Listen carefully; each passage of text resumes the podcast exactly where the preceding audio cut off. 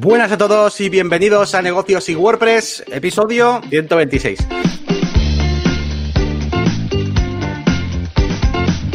Y bueno, pues ¿qué tenemos hoy, gente? Tenemos un episodio muy interesante porque vamos a hablar de cosas WordPresseras, de esas que os molan tanto, y en concreto vamos a hablar de cosas que, bueno, pues está bien muy repasar, ¿no? Pues antes de entregar un proyecto, eh, pues para no, para no liarla. Y, y seguro que muchas de ellas, pues las hemos cometido, yo el primero, y vosotros seguro que también. Así que bueno, antes que nada, vamos a repasar rápidamente quiénes estamos aquí. Un servidor, Gianni García, me conocéis pues de la máquina de branding sobre todo. Y al otro lado tenemos a Elías Gómez, un experto en WordPress. Y, nada, pues cada semana estamos aquí haciendo directos para todos vosotros. Y, y, nada, vamos a comenzar con el, con el episodio de hoy. Siempre vamos a ver una serie de novedades primero, hablando un poquito pues de cositas nuevas del panorama de WordPress, de negocios también muchas veces. Y luego meteremos ya caña a este tema central que van a ser las checklists de desarrollo. Bueno, antes que nada, saludamos a Elías. ¿Qué tal? ¿Qué tal la semana? Eh, ¿Qué tal la semana? La semana variadita. Creo que traigo unas cuantas reflexiones, así que nada, cuando quieras. Muy bien, pues nada, gente, vamos a empezar con esas novedades semanales eh, y como no puede ser de otra forma, pues eh, vengo yo a traeros novedades de CrocoBlock, ¿vale? CrocoBlock, tu suite de plugins amiga, eh, que esta semana eh, tiene cosas interesantes. Bueno, menos interesante es la última actualización que han metido, que bueno, que está bien, que es la de Jet Engine 2.5.6 que bueno, mete algunas cositas nuevas, como por ejemplo eh, un campo de tipo date time dentro de los formularios, porque hasta ahora teníamos el de date, el de time, pero no teníamos el de date time, ¿vale? Que es un tipo de campo que, digamos, coge ambas cosas, la fecha y también la hora, ¿no? Al mismo tiempo. Y bueno, luego un par de, arreglos y cositas que han metido. Pero ¿dónde está aquí lo interesante? ¿Dónde está todo lo guapo? Pues todo lo guapo está en lo que han anunciado para la versión beta de la versión 2.6 de Jet Engine. Ya sabemos que una de las funciones nuevas que metieron es la posibilidad de crear un profile builder, ¿verdad? Una especie de página de mi cuenta, ¿no? De mi perfil para los usuarios, donde pueden editar sus datos, incluso eh, subir posts, crear posts, ese tipo de cosas. Pero había un pequeño problema y es que no podíamos crear diferentes páginas de mi cuenta, pues para diferentes tipos de usuarios que tengamos. Igual tenemos eh, usuarios que son empresas, otros que son suscriptores, otros que tal, y entonces, pues no teníamos esa flexibilidad. Bueno, pues ahora lo vamos a tener. ¿Por qué?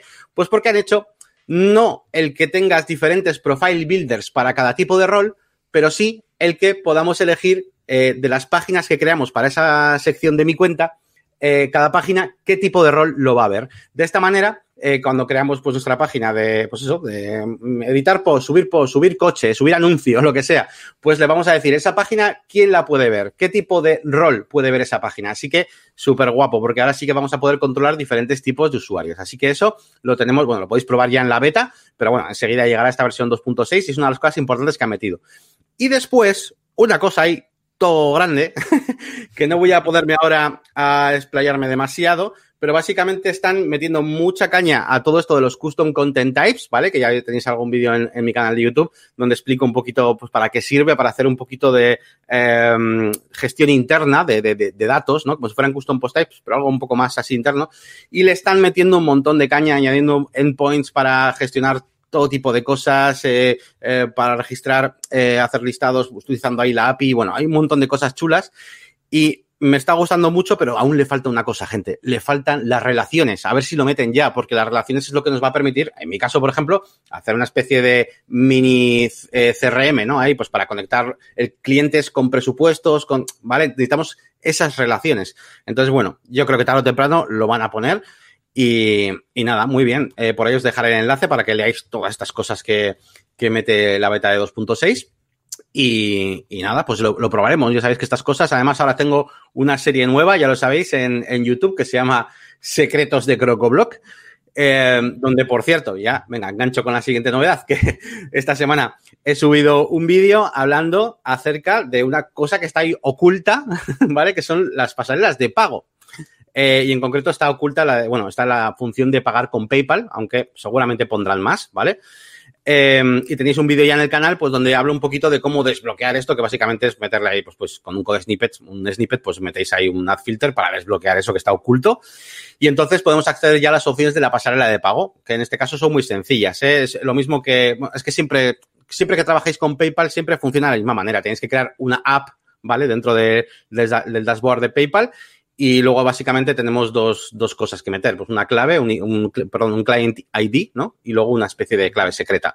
Lo copiamos, y listo. Y además también os eh, explico un poquito cómo se activa el modo sandbox. Pero la cosa es que ya se puede hacer eh, meter pagos en los formularios de, de Jet Engine, con lo cual, pues esto a muchos de nosotros nos va a dar la vida. Sobre todo nos, nos da la vida, ¿sabes cuándo? Cuando queremos hacer proyectos que no queremos meter un plugin demasiado grande ahí, meter un WooCommerce, meter un Restrict, meter cosas demasiado grandes y simplemente queremos añadir un pago a una serie de formularios que tenemos, ¿no? Eh, algo que siempre hemos podido hacer con Gravity o cosas así, ¿no? Pues ahora ya lo podéis hacer también con esto. Justamente que... te iba a decir que, que yo he habilitado también eh, esta semana el pago de mis eh, paquetes de horas, el servicio de experto WordPress, uh -huh. precisamente con Gravity Forms. Y, y, me venía a la cabeza, ¿no? En plan, a ver, esto está muy bien porque es muy fácil de, de implementar. Pero me faltaba como en plan, mmm, necesito algo más. Claro, un WooCommerce no, pero pensaba igual un Easy Digital Downloads que me permite tener también cosas recurrentes, por ejemplo, para el mantenimiento WordPress. Sí. De lo que hago son suscripciones. Y, uh -huh. y, era en plan, jo, es que me gustaría tener un historial donde se queda registrado, pues no sé, mmm, no sé cómo funciona realmente, ¿no? No lo he usado nunca, pero aunque no haya un cliente o un usuario registrado, quizás puedes buscar compras hechas por el mismo email, por ejemplo, ¿no? Todo Hombre. ese tipo de cosas lo, es lo bueno de la flexibilidad de, de bueno, a excepción de lo de los pagos recurrentes, que es una cosa que, que, que deberían meter en la pasarela de pago, pero todo lo demás, digamos que JetEngine te prepara mucho, incluso con sus plugins de, de Booking y demás para hoteles y tal, te obliga como a crear tu custom post de pedidos, de tal, los, los custom content que hablamos, o sea, eh, no te lo pone demasiado fácil, pero al mismo tiempo eh, a nada que sepas manejar JetEngine, crear custom post type, pues ya te haces tú mismo eh, qué quieres tener, un historial de tal, pues haces su, esto de pedidos o tal. Luego, ¿qué quieres? Filtrarlos por un montón de campos, pues tienes los custom content types. A ver, es complicarse un poco cuando hay otros plugins que evidentemente lo tienen ya todo hecho, pero este te da la, la flexibilidad de poder hacerlo tú mismo, ¿no? Entonces, bueno, sería un poco esa la equivalencia. Ya. Bueno, lo, seguiré investigando. y nada más, bueno, nada más. Eh, para todos vosotros que sois suscriptores eh, de mi página web, ¿vale? Donde metemos aquí un montón de vídeos exclusivos y tenemos, estamos haciendo aquí un pedazo de proyecto de la leche. Esta semana eh, he publicado dos vídeos más, dos vídeos exclusivos más. Uno es eh, acerca de, pues, de cómo crear un mapa dinámico, en este caso de concesionarios, para, ya sabéis que estoy haciendo una página web como de, alquiler de coches de lujo y tal. Entonces, bueno, creo un custom post type eh, de concesionarios con los campos que yo quiero, que si foto, que si el teléfono, no sé qué, y luego creo eh, pues un mapa donde voy mostrando los diferentes concesionarios con los campos que yo quiero, con la posibilidad de que salga ahí pues con un botoncito, con llamar, con no sé qué, eh, personalizo un poquito el mapa, le pongo como unos, iconos. Mira, una cosa que no se me ha ocurrido y estoy viendo ahora, por ejemplo, tendríamos la posibilidad de, también incluso de destacar sitios en concreto, concesionarios en concreto, igual algo para el siguiente vídeo también. por ejemplo, para el que sea la central, pues que tenga eh, otro color. Se pueden hacer muchas cosas. Y luego, unido a esto, he hecho otro segundo tutorial donde a este, digamos, a este mapa al lado, porque al final esto no deja de ser una sección de contacto, lo que hago es meterle un formulario, un formulario de contacto con una serie de, de, de campos donde básicamente lo importante es que eh, meto un campo de tipo select que automáticamente, ojo, me recoge el listado de, de concesionarios, es decir, el listado de post que hemos hecho de, de custom post que tenemos, y eh, envía un email al campo de email que tenga cada uno de esos concesionarios. Con lo cual es muy interesante. Que por cierto, cuando empecé a grabar este vídeo dije, sí, haremos una, con una condición para no sé qué, pero luego dije, si es que no hace falta condiciones, porque directamente a la acción de enviar email le digo, recógeme el valor de el select que has cogido arriba y simplemente al select de arriba le digo que el valor que devuelva en vez de su nombre o el ID sea email y ya está, no hace falta condiciones, por, tanto. Así que, no sé, vídeos, un par de, o sea, un par de vídeos muy interesantes que yo creo que os van a gustar. Y, y nada, pues eh, básicamente, básicamente con eso os dejo esta semana. Pues muy bien. Está guay. Eh, ¿Cómo va el tema así rápido, eh, Yannick, en 10 segundos? Eh, al rellenar, es que este no me lo he visto, al rellenar las opciones de a quién va dirigido, a qué de concesionario, uh -huh. se rellenan dinámicamente, ¿no? Y el valor es el email o algo así. Eso es, tú puedes, por defecto te coge el ID. El valor que devuelves es el ID. Entonces, pero yo, tú, tú, le puedes decir, bueno, en vez del ID, quiero que cuando devuelvas este, este, este concesionario, me devuelvas su campo de lo que quieras, el email en este caso. Así que utilizo guay, ese guay. mismo valor para enviar en el email. Así no hace sí, falta sí, hacer condiciones. Bueno. Sí, sí, muy bien. ¿Alguna cosa más o me toca a mí, Yannick? Te toca a ti, venga. Yo ya he trabajado suficiente esta semana. Ahora te toca, te toca a ti. Bueno, luego te toca a ti en el tema central porque es casi, casi todo tuyo, tengo que confesar. Bueno, mi, Mi semana resumida, pues por un lado los directos de Elías DJ, que luego os contaré novedades, por así decir. Eh, he estado preparando la web de la Asociación de Bodas de, Vizcaya que estamos preparando, como nos contó ya Alex la semana pasada. Eh, nada, he hecho la base. Eh, para he metido una, una caja de suscripción de newsletter y no hay nada, no hay nada. Solo, solo está instalado el tema y un poco configurado. Pero bueno, ahora que los demás hagan de copywriter. Y en cuanto a eliasgomez.pro, pues justo lo que decía, eh, he tenido algún lead nuevo y alguno está además interesado en el tema de paquetes de horas y digo, es que esto no puede ser que no lo tenga yo para comprar desde la web. Y he habilitado eh, un formulario en el que puedes eh, elegir cualquiera de los paquetes y lo tengo conectado con Stripe y demás. Y es que es muy fácil, macho en, nada, en un rato. Es que es configurar cuatro, cuatro cosas y, funciona genial. con, la, con, el, con el add-on, ¿no? Para Gravity, entiendo. Con... Sí. Lo pregunto porque, porque Elías eh, de repente le apetece meterse ahí con rollos de mirar la API de Stripe, no sé qué, y sin add-ons ni nada, cuatro códigos y ya te conecta a una pasarela de pago con lo que sea, ¿eh? Pero bueno, has usado un plugin, ¿no? En este caso, un add-on. No, no es para tanto porque sí que lo estoy pensando últimamente, ¿no? Pero de momento no, no me da por conectarme a APIs y tal, pero como en el proyecto de alimentación, que por cierto, me lo he puesto, sí, luego tengo aquí para contaros eh, sobre el formulario de contacto, que por cierto, no me lo he preparado, y voy a abrir ahora... Voy a abrir ahora el para compartir pantalla. Pues vamos a contar la novedad respecto a mi faceta de DJ. Ya sabéis que estoy haciendo directos en Twitch. Y me agobiaba bastante entre pinchar, atender al chat, eh, gestionar peticiones, gestionar... Eh, además, tengo como mm, mm, quiero ofrecer lo máximo posible a mis espectadores y me complico en que se puedan mandar peticiones de audio, en que están los puntos del canal, en que no sé qué, y tengo que simplificarlo. Eso por un lado. y por otro, lo que estoy haciendo es prepararme unas cuantas canciones de buffer, de, de, de por si acaso, si me quedo sin ideas. Además, con una cosa que tiene mi programa, que es yo le puedo marcar un punto de inicio a una canción y un punto de final a otra, y me eh, cuando llega el punto de final de una, empieza a reproducirse la otra. Y aunque no se escuche, ya es el. Yo lo pongo en el punto en el que sé que la mezcla va a quedar bien y no, no tengo que estar pendiente de darle al play ni nada. Yo espero a que se lance y cuando veo que se lanza, la, la, subo. Sí que tengo que estar pendiente de que se está acabando la canción, pero, pero nada más. Claro, tampoco hago mezclas muy elaboradas, pero bueno, al fin y al cabo, la gente le da igual. Es como un programa de radio que está de fondo. Al final cuenta, eso iba a decir, que cuenta mucho ahí la comunidad que tú estás hablando, la interacción de la gente, el chat está súper animado siempre. Eh, y por ejemplo, yo he visto otros DJs, ni siquiera españoles, sé que he estado viendo un poquito, pues, hace tiempo estuve viendo un poco el panorama cuando te estaba intentando medio ayudar a ti viendo qué había por ahí en Twitch.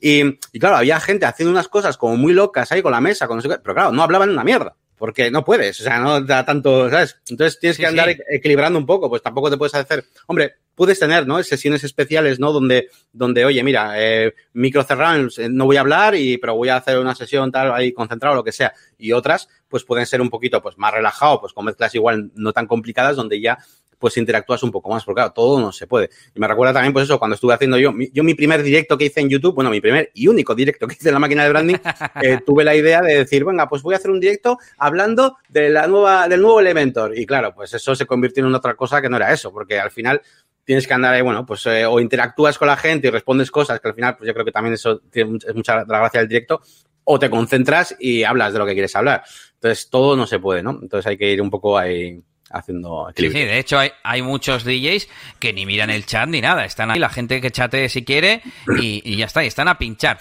Eh, y luego está el otro extremo. Yo creo que a la gente, si yo les digo de repente no, pues yo hoy voy a tener una sesión mía de fondo y solo tengo que ir hablando con vosotros y estando de bueno, no tiene por qué ser sin esforzarme, ¿no? Puedo estar respondiendo a preguntas interesantes o lo que sea, pero no estando preocupado de la música. O soy DJ o soy presentador de radio, ¿no? Mm, claro. Eso es un poco el tema. Claro, requiere más tiempo el preparar las canciones previas, pero bueno, estoy intentando mejorar mi biblioteca, aunque yo lo tengo muy ordenado, bastante ordenado, eh, todavía más, lo voy a ordenar todavía más para que sea muy fácil, ni siquiera necesite preparármelas y casi pueda ser ya no te digo aleatorio, pero casi. Coger esta canción. Y y por último, ya que me está dedicando, ocupando bastante tiempo, tengo que encontrar qué es lo que la gente quiere y en qué me puedo centrar para concentrar el tiempo y el esfuerzo en lo que de verdad me va a dar beneficios, ya sea de crecer o de monetizar, me da lo mismo. Entonces, una cosa que ya voy a hacer y que he tomado la decisión es ocultar todos los directos, tanto de Twitch como de YouTube, y que solo se vean en mi web. Claro, es el típico mm, doble filo, ¿no? O las dos caras de la moneda. Porque, por un lado, quiero pensar que eso va a hacer que la gente venga a mi web, si yo lo digo en los directos. Bueno, pues ya sabéis que los directos están en mi web. A partir de ahora, solo en eliasdj.com si queréis ver los antiguos. Y entonces puede que gane gente, pero por otro lado, la gente puede que no me descubra y no me consuma en esas plataformas porque están allí los vídeos. Claro, claro. Pero Esto lo, has empezado a hacer ya porque el otro día fui a buscar y me costó encontrar, eh, no sé si era intencionado o no, pero fui a YouTube y me costó encontrar esos vídeos, estaban por ahí, tuve que entrar, hay unas playlists, no sé qué, y al final lo encontré. Quería poner, eh, ah, sí, estaba ah. haciendo, sí, quería haber hecho alguna, porque Elías tiene un dron muy guapo ahora, que por cierto no lo has comentado, y estuve haciendo ahí una tontería yo con, con un vídeo suyo y quería haber puesto como una pantalla así como de un directo suyo y me costó como encontrar ¿eh? esos vídeos. Yo, pero ¿qué pasa? Aquí solo hay vídeos viejos. Y, y me dio esa impresión. Sí, pues esta semana ya lo he ocultado, pero me había dado cuenta de que si están añadidos, claro, porque no están privados, están ocultos. Entonces, si están añadidos a una playlist, tú puedes acceder. No me di cuenta. Madre mía. Pero bueno, que tampoco es algo que me preocupe demasiado y no sé, quiero ir poco a poco haciendo eso, ¿no? Eh, que... Mm, es que, claro, es lo de siempre. YouTube para mí es una forma de atraer tráfico a la web, o sea, los directos son una forma de que consuman mi contenido o una forma de atraer tráfico a la web. ¿Sabes? ¿Para qué quiero utilizar esos vídeos? Entonces, claro, si ni siquiera lo tengo claro yo, lo que siempre decimos, chicos, estrategia, estrategia, estrategia. Y si no, no, no hay nada que hacer. Y bueno, por último, eh, os cuento sobre este super formulario, entre comillas. Tenemos una pantalla de bienvenida en el formulario en el que el usuario rellena una dirección, por ejemplo, Moyua 1. Y nos conectamos con la API de Google para que nos sugiera direcciones debajo del campo. Una vez que tú, que tú lo seleccionas, se guarda la, dirección eh, cortada, la calle, el número, la población y el código postal en unos campos que van a estar ocultos que el usuario no va a ver, pero ya nos los llevamos luego para casa. Vale. Pasamos a la siguiente pantalla y esto hace una consulta a la API de Airtable y consulta si el código postal está en reparto por nuestros repartidores locales o no. Si tu código postal no está en reparto por los repartidores locales, las opciones cambian. Van en base a tu código postal. Esa sería la segunda cosa que hacemos. Bueno, y la tercera, que aquí ya no, ya no se ve, es que eh, esto va a tener conectado mm, el add-on, precisamente que hablábamos de, Gravity Forms, para, eh, en función de qué opciones hayas hecho, eh, pues cobrarte una cantidad u otra. la cantidad a la que te suscribes y el nombre del plan lo establecemos dinámicamente desde el formulario. Así que súper guay, estamos orgullosos de esto que estamos haciendo. Vamos, para mí me parece avanzadillo, es algo que nunca había hecho. Y me ha cambiado el chip eh, porque además también le estamos dando estilo diferente al formulario. Eh, con CSS, por páginas, con muchos condicionales, etcétera, y es que se pueden hacer unas cosas que cada vez me dan ganas, más ganas de, de, aprender más programación en serio, ¿no? Bueno, espero que a los de YouTube os haya molado ver el tema. Sí, la verdad es que la verdad es que Gravity Forms es súper potente, o sea, es como el VPML de los formularios, o sea, es como eh, está muy bien. Y además está muy bien por por dos motivos. Primero, porque para la gente que tampoco tiene ni mucha idea de programar y tal, pues tiene muchas, muchas opciones que ya va a poder hacer. Pero es que encima, si te gusta un poquito toquetear como Elías, es como WordPress, que, que viene ready, ¿no? Viene preparado ya internamente para hacer un montón de cosas, aunque directamente en la interfaz no las tengas, pero puedes jugar mogollón. Pues vamos a, vamos a continuar con el episodio y yo creo que ya directamente nos metemos ya con el tema central, ¿no? Vamos a hablar ya de checklist de desarrollo. Cuando presentamos una página web, bueno, cuando la desarrollamos, pues más o menos vamos teniendo todo, claro. Muchas veces eh, vamos evolucionando el proyecto, cambiamos cosas, ponemos tal, pero según nos vamos acercando al final, pues hay que tener cuidado con eh, pequeños detalles eh, que muchas veces se nos olvidan, porque al final cuando estamos desarrollando muchas veces nos centramos en la parte más importante, aquellos que más nos cuesta, ¿no? O sea, a mí me piden hacer, yo qué sé, quiero hacer una página web tipo mil anuncios y no sé qué. Bueno, pues lo primero que me pongo a hacer es a intentar que funcione el tema de subir anuncios, publicar anuncios y ese tipo de cosas, ¿no? Lo otro es como en plan, bueno, pues ya llegará, ¿no? Entonces, ese tipo de cosas, ese tipo de manera de trabajo muchas veces hace que pequeñas cosas que ya sabemos, normalmente ya sabemos, pues muchas veces se nos puedan olvidar y ese tipo de, de cositas son las que traemos hoy al programa para eh, que nos hagamos una especie de checklist, ¿vale? De lista de, tareas ahí para marcar antes de entregar la web al cliente normalmente, ¿no? Bueno, entregar al cliente o, publicarla también, ¿vale? Vamos a, ir, eh, pues, uno por uno comentando. Esto no, no tan tampoco en un orden así muy concreto, ¿vale? Em, iremos comentando una a una y diremos si lo hemos hecho, si no, y vosotros ahí en el directo, en el chat, nos decís también a ver si la habéis liado como nosotros alguna vez. Ah, en ClickUp sí están ordenadas. Venga, pues vamos, vamos a ahí que ha hecho el trabajo Elías de ordenarlas, porque le dije yo, a ver si las ordenamos. Mira, lo ha hecho ahí, pero no en el doc. Bueno, pues justamente hablabas un poco de los clientes y tal, así que el primer bloque es el de los clientes, qué bien. Eh, pues una de las primeras cosas que habría que hacer es, si es un proyecto que va a donde va a tocar el cliente, que va a meter post o que va a gestionar mm, sus proyectos, su portafolio o cualquier otra cosa, nos tenemos que asegurar que los permisos que tiene su usuario son los que de verdad queremos. Lo habremos configurado en un plugin de gestión de permisos, seguramente. y, no vale con crearlo y decir, bueno, pues este es el permiso. No, no. Ah, nos metemos, probamos, hacemos todas las tareas que se supone que va a hacer el cliente para ver que no nos hayamos olvidado algo. A veces igual sí le deja crear pero no modificar o no le deja borrar, por ejemplo. Pues, por ejemplo. Nos hemos olvidado de marcar el permiso de, borrar, ¿no? Eh, y cogemos y, y, lo probamos. Eso por un lado. Personalizar, y te dejo lo de Elementor a ti, Yannick, personalizar todo lo que tenga que ver con el panel. Esto no sería realmente como súper obligatorio, pero nosotros acostumbrábamos a personalizar, si así lo requería el proyecto, el logo que aparece cuando entras a loguearte, todo lo que venga de WordPress. Nosotros estamos orgullosos de trabajar con WordPress, pero hay clientes con los que, pues no sé, es para algo muy privado y no quieren que ponga nada. Bueno, pues también se puede personalizar, no solamente a nivel visual, sino esconder también todo lo que no haga falta, ¿no? Ya no porque lo vayan a romper, pero yo qué sé, el, el escritorio, bueno, pues hay formas de no pasar ni por el escritorio, que te vaya directamente, por ejemplo, a la página de post, de los post, pues ya está. Sí, yo trabajo normalmente, pues lo que es la agencia, con dos tipos de cliente, por así decirlo. El cliente que eh, nos pide igual una página web y se va a su casa y con su web y con sus cosas y nosotros no nos quiere para nada, no sé, igual algún día nos contrata alguna cosa puntual. Y luego el cliente, pues que va a estar con nosotros, ¿no? Que tiene un mantenimiento, que vamos a acompañarle en ese desarrollo y demás. Entonces, al cliente que se lleva la web a casa, pues se le hace un usuario de administración y hasta luego. Pero al otro, al que, le llevamos nosotros las cosas, es al que más le personalizamos precisamente las cosas y al que más le quitamos cosas porque somos nosotros los que vamos a gestionarlo, ¿no? Al otro se lo damos todo porque, oye, lo ha pagado, pues tuyo es. Eh, pero al otro sí que le personalizamos mucho. Entonces nos tenemos que fijar, uno, que hayamos creado un usuario al cliente, por supuesto. Eh, dos, los, los, permisos, ¿vale? Que tengan permisos, como ha dicho Elías. Ojo con cosas como VPML, de nuevo, las traducciones, porque administrar, eh, administrar las traducciones también tiene sus propios permisos. Incluso VPML tiene su propio gestor de permisos de las administraciones, o sea, de las traducciones e incluso Elementor. Elementor también tiene su propio eh, editor, ¿no? De, permisos de, de, qué rol puede editar cada cosa, ¿no? Entonces, básicamente para mí el pack, normalmente, eh, usando plugins, por supuesto, sería utilizar Publish Press Capabilities, ¿vale? Para el tema de los roles, eh, Admin Menu Editor para ocultar o quitar cosas, ¿vale?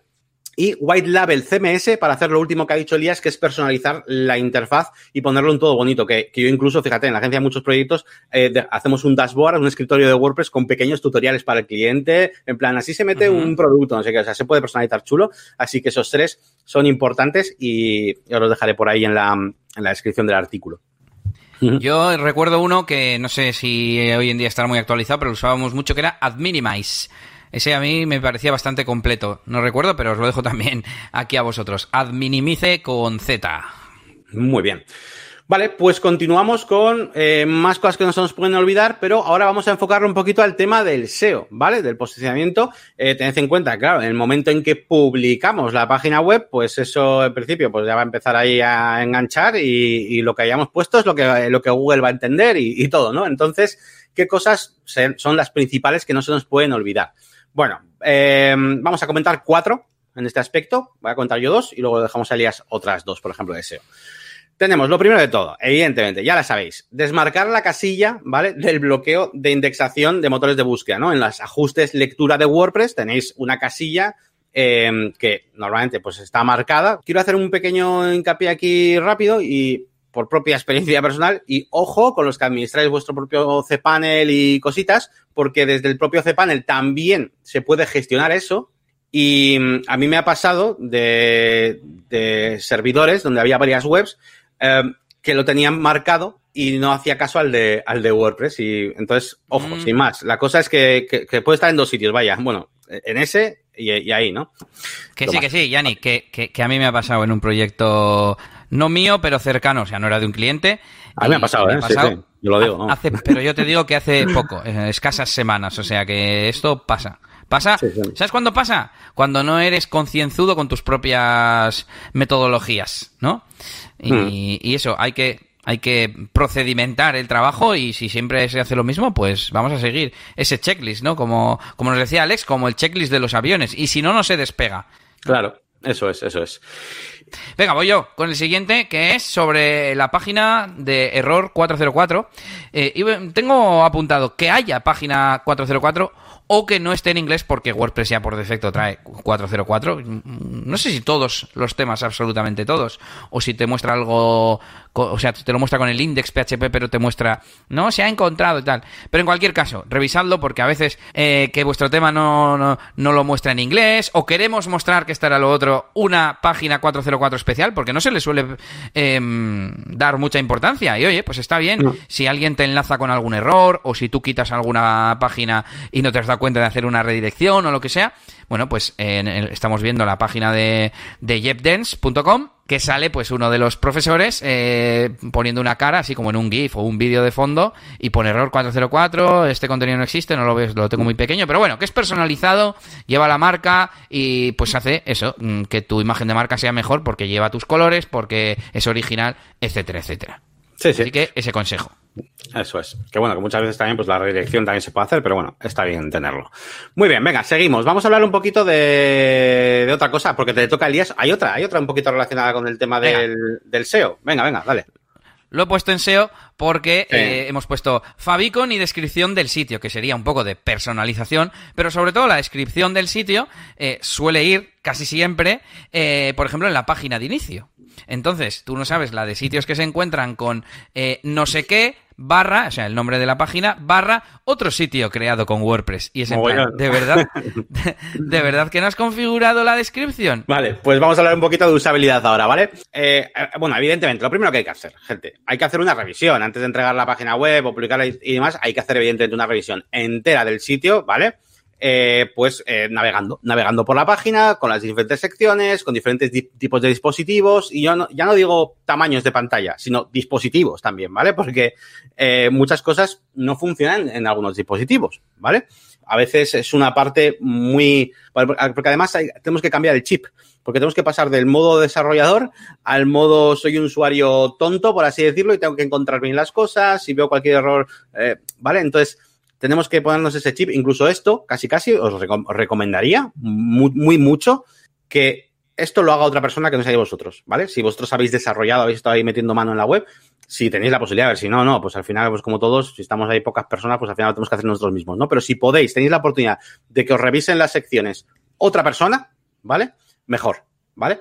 Una última cosa más, una última cosa más, pero ya más orientada a las tiendas online, sería pues comprobar, en cuanto a usabilidad, ¿no? Que estamos hablando ahora, pues comprobar todo lo que es el proceso de compra, ¿vale? Eh, ¿Qué cosas nos, eh, nos, pueden ocurrir? ¿Qué cagadas podemos hacer? Pues, por ejemplo, haber estado haciendo, eh, utilizando el modo sandbox o había, dejarlo puesto. yo qué sé, muchas veces, de hecho, tenemos que hacer igual una migración o lo que sea. Y al final, sabéis que tenemos que hacer las pruebas en el dominio final, ¿vale? Eso, es así. Al final siempre tienes que hacer la prueba definitiva en el dominio final con la, con prueba de compra y demás. Así que eso sería otra cosa que no te puedes dejar. No puedes entregar una página web y decir, bueno, eh, en mi servidor funcionaba, aquí en local funcionaba. Y no, no, tienes que ponerla en el servidor del tío, en el dominio del tío, hacer una prueba de compra y, listo, ¿no? Y de hecho muchas veces las tienes que publicar, como quien dice, porque, por ejemplo, RedSys, ¿no? Eh, te exige eh, tener acceso al sitio web para poder validar, ¿no? Las compras y demás. Así que bueno, eso es otra de las cosas que más que que se te olviden es que es impepinable, que tienes que hacerlo, vamos. Así que sí. Guay, guay. Pues sí, todo el tema de tiendas virtuales siempre es... Iba a decir, la prueba del eurito. Hay que gastarse, aunque sea un producto falso de un euro, gastar el euro, por decir de gastar un, un importe pequeño, y si todo funciona bien, pues para adelante. Venga, pues vamos a continuar con más cosas que se nos pueden olvidar y que no y que tenemos que estar atentos, pero hablando ya un poquito del tema de privacidad y ese tipo de cosas. Y nos lo cuenta Elías. A ver, ¿qué cosas tenemos que tener en cuenta antes de, publicar o entregar esta página web? Bueno, pues eh, a ver, ¿por dónde empiezo? Venga, sí, la parte de formularios lo primero. Eh, comprobar los formularios. Por un lado, el tema de que esté habilitado o mm, implementado, mejor dicho, el tema de RGPD. Que tengamos la primera capa bien implementada, porque yo todavía a día de hoy eh, veo mucha gente que no lo implementa y es, muy fácil. Mm, claro, si sabes cómo. ¿Cómo? Siguiendo mi tutorial. esa es la clave. Pero que, es muy fácil, en realidad. Eh, la parte de los formularios es, está chupada porque casi todos los formularios tienen para poner un checkbox que sea obligatorio y un campo de texto donde poner la información básica, la de responsable, destinatario, etcétera. Esa es muy sencilla y Casi esto entraría dentro de esas tareas que se hacen durante el desarrollo, o sea, tendría que estar hecho, ¿no? Al final, pero bueno, por si acaso se te ha olvidado o lo que sea, pues, pues está bien porque si no, tu formulario es ilegal, que lo sepas. Súper importante y relacionado con los formularios. Es muy habitual poner como destinatario nuestro email para hacer pruebas mm. cuando estamos creando la, la web del cliente. A ver cómo llegan esos emails personalizados de los que hablaba Yannick, a ver los colores y tal. ¿Llegan todos los datos? Sí y de repente te das cuenta al de dos meses que, que no has cambiado el email por el del cliente. A ver, si te llega un pedido de tu cliente, pues te das cuenta y ya está. Pero bueno, lo suyo es que no te pase, que no te pase porque tendríamos anécdotas para contaros al respecto. Cierto. Y por último, mmm, habíamos puesto por aquí el tema del recaptcha, que es que, que, no se nos olvide si es que es algo que solemos poner, ¿no? Sí, es más de seguridad quizás, pero pero desde luego es importante porque es que si no vais a acabar fritos a spam, o sea, es que es así. Y yo estuve mucho tiempo utilizando Honeypot y otros métodos, pero es que al final lo que más, lo que mejor funciona es Recaptcha. Sí, sí. Venga, pues pongo a nuestro amigo Mario. Y voy a darle caña con el bloque de rendimiento y seguridad. He puesto así como entre paréntesis. Eliminar cualquier rastro de plugins o temas que finalmente no vayamos a utilizar. Bueno, por puro ahorro de recursos en el servidor, espacio, etcétera. Pero es que encima puede que un plugin que tiene un agujero de seguridad eh, nos dé algún problema y total, si no lo estamos utilizando, pues no tiene ningún, ningún sentido. Tampoco es de estas tareas graves, que como lo del email del formulario mm. o así, o lo del eh, disuadir a Google, pero bueno, también está bien hacerlo. Eh, Sería maravilloso implementar una fase de carga condicional de plugins una vez que sabemos todo lo que vamos a tener en la web final. Por ejemplo, seguramente nosotros en el formulario este que, os he enseñado hagamos que solo se cargue Gravity Forms y el add-on de Stripe en esa página porque es que lo tenemos muy, muy, muy controlado y queremos maximizar el, el, tiempo de carga a tope. Pero claro, de nuevo, esto, como decíamos antes, sería más del durante que del después. Pero bueno. Sí. Sí, sí. Sí, sí, sí. Ojo con esto, y lo comentaba yo hace poco en el grupo de Elementor que tenemos ahí en, Telegram, que no sé hasta qué punto a veces merece la pena hacer esto, tío, porque la, digamos que la diferencia de carga, o sea, de velocidad y tal, en muchos proyectos no es tan grande, sobre todo si, si estás haciendo proyectos más o menos sencillos, que no tienen mucha historia, pues no hay mucha diferencia. Ahora, cuando tienes un proyecto muy gordo, que estás metiendo ahí mogollón de anuncios, que no sé qué, que tal, que tienes ahí muchas cosas, pues tienes que intentar ahí rascar donde puedas. Entonces ahí ya lo veo más interesante. Pero yo, ya te digo, la mayoría de proyectos así sencillotes, yo creo que no merece la pena el riesgo, por la diferencia que hay en cuanto a velocidad de carga y tal, ¿eh? Pero hay veces que lo tenemos que hacer. Entonces, bueno, sin más. Correcto. Eh, y ya pues, paso al segundo punto, que básicamente es cuando hacéis una migración, pasáis de, un sitio a otro, pues qué cosas hay que mirar, ¿no? Pues ese checklist que tenéis que hacer de cosas, hombre, pues eh, hay algunos como que es difícil que se te olvide porque seguramente la web se te rompa, tipo el Better Search and Replace, ¿no? Este plugin que nos permite cambiar las cadenas de, eh, pues del, del, dominio que teníamos anteriormente pues a otro, ¿no? Bueno, cualquier cadena que esté en la base de datos realmente, ¿no? Pero bueno, lo utilizamos normalmente para eso, Better Search and Replace. Y también, ojo, el reemplazo de URLs desde Elementor. ¿eh? Elementor tiene eh, en herramientas de Elementor, tenéis también un reemplazo de URLs porque hay veces, que, las imágenes se quedan ahí un poquito eh, ahí, se atascan, eh, alguna imagen no carga bien o lo que sea, así que también os recomiendo hacer ese escaneo de URLs y reemplazo desde Elementor siempre que hayáis hecho una, una migración, ¿no? Um, y por supuesto, pues lo otro, pues cuando, cuando ponemos SSL también, bueno, ese tipo de cosas, ¿no? Cuando cambian esas cosas, pues revisar. ¿Y qué más? Venga, dices tú la última, así. Venga.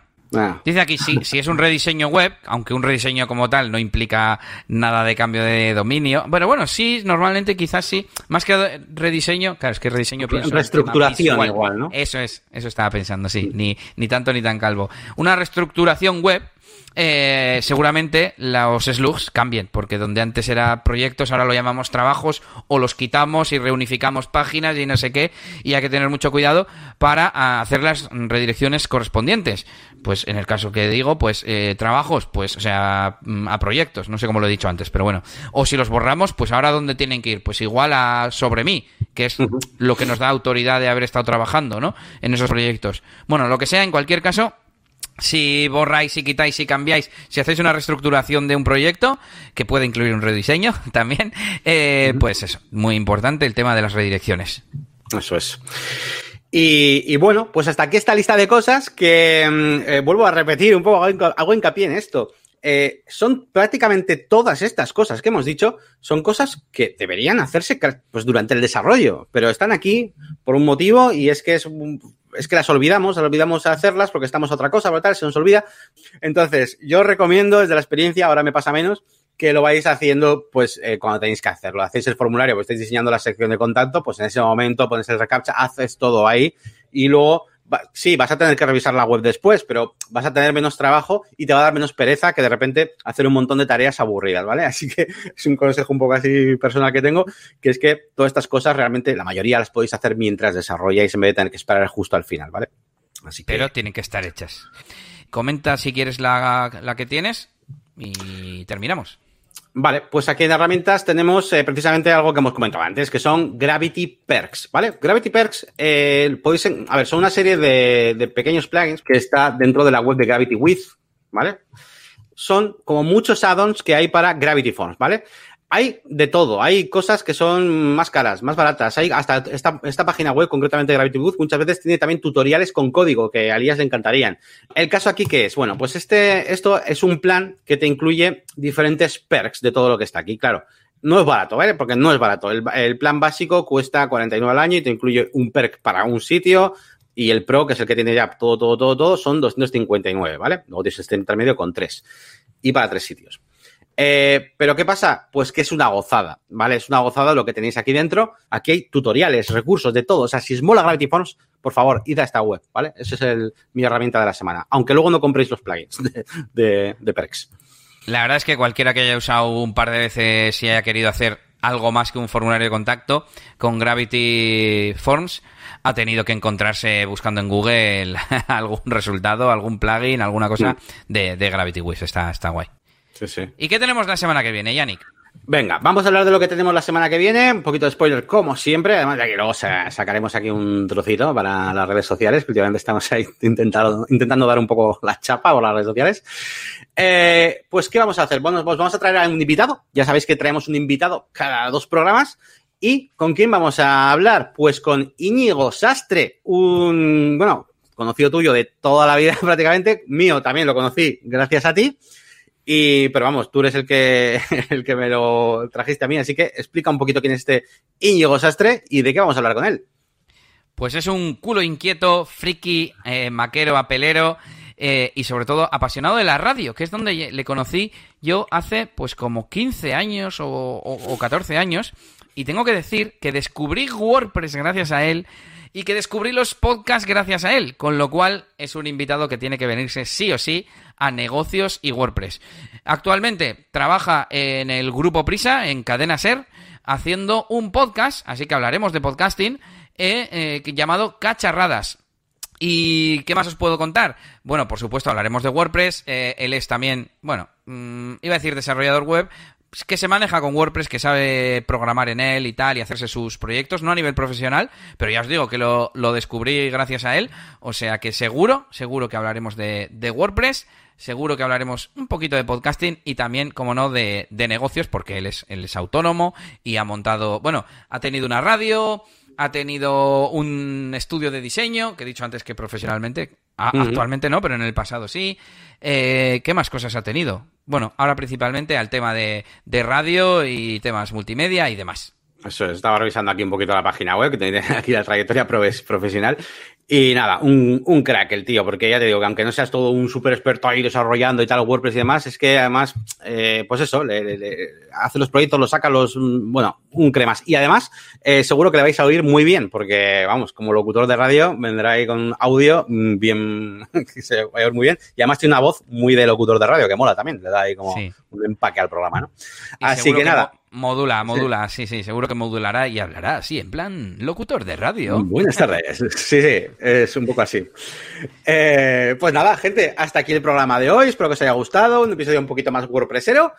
Y, y nada, pues como siempre, os invitamos a que compartáis este vídeo, a que echéis un vistazo al artículo que publicaremos mañana con todos los enlaces de las cosas que hemos eh, visto hoy.